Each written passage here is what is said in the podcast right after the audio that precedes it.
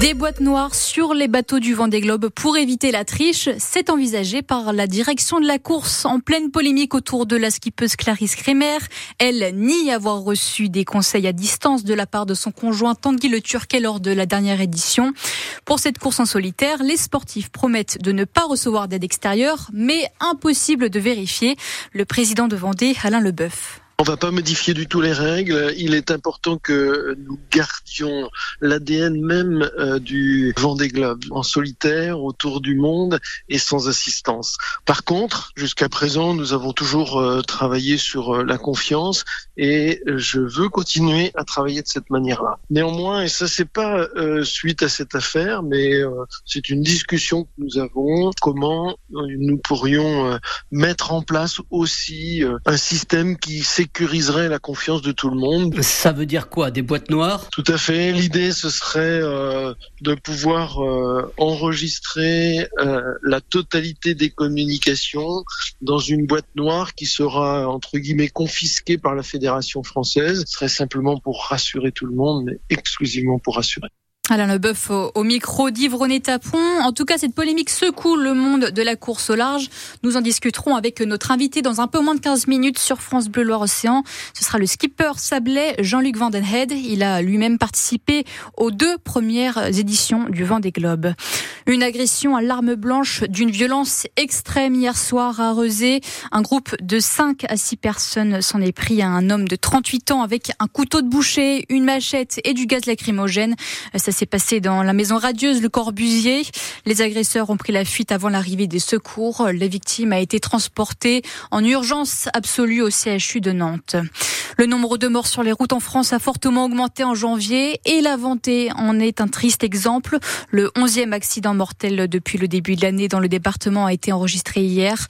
Un automobiliste âgé de 41 ans est mort après être tombé avec sa voiture dans un étier à Beauvoir-sur-Mer. Les futurs ingénieurs aéronautiques sont peut-être les lycéens d'aujourd'hui. Cette filière a constamment besoin d'embaucher, mais pour susciter des vocations, encore faut-il que les lycéens puissent envisager ce type de métier. Euh, c'est pour ça que des salons sont organisés comme les ailes du campus hier à Saint-Nazaire.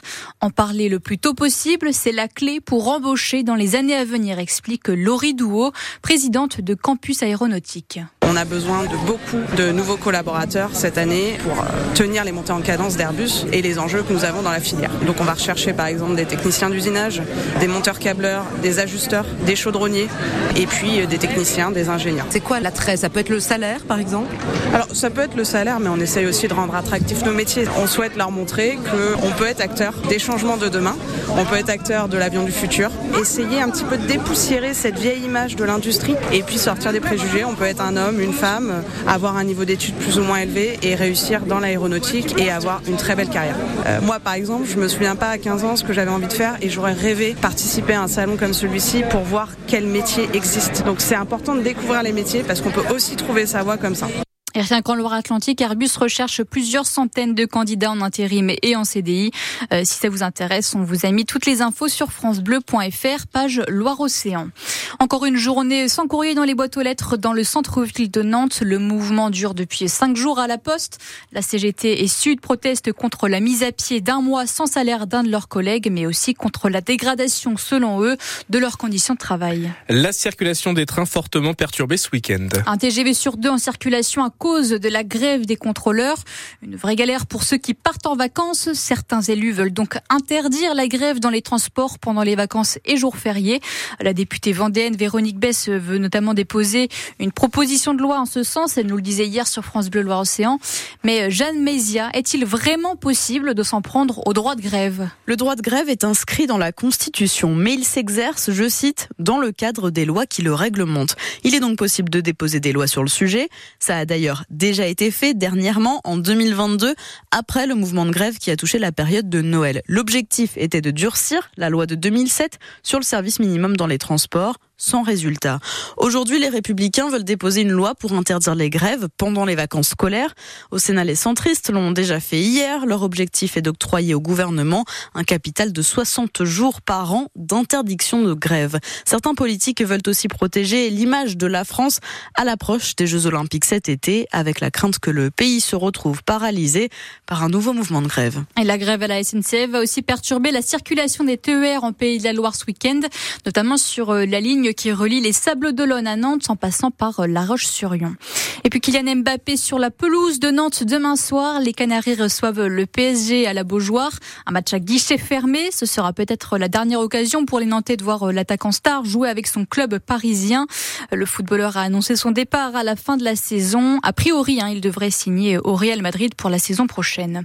En Star League de Hand, le HBC Nantes reçoit Saint-Raphaël. C'est ce soir à la H Arena. Le coup d'envoi, c'est à 20h.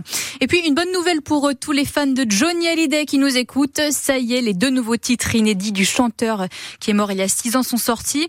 Et ce matin, sur France Bleu l'Océan, on vous fait découvrir un extrait de la chanson Waterloo.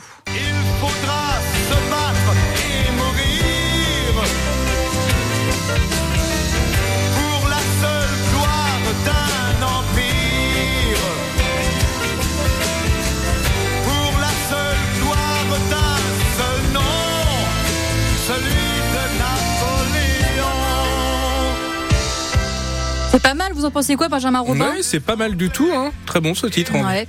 Si on vous vous demandait pourquoi il y a deux chansons de Johnny qui ressortent maintenant, eh bien c'est parce que ces deux titres inédits euh, de Johnny ont été retrouvés à Londres après 50 ans. Les deux, euh, les deux chansons intitulées Rest et Waterloo ont été écrites par Philippe Labro au début des années 1970.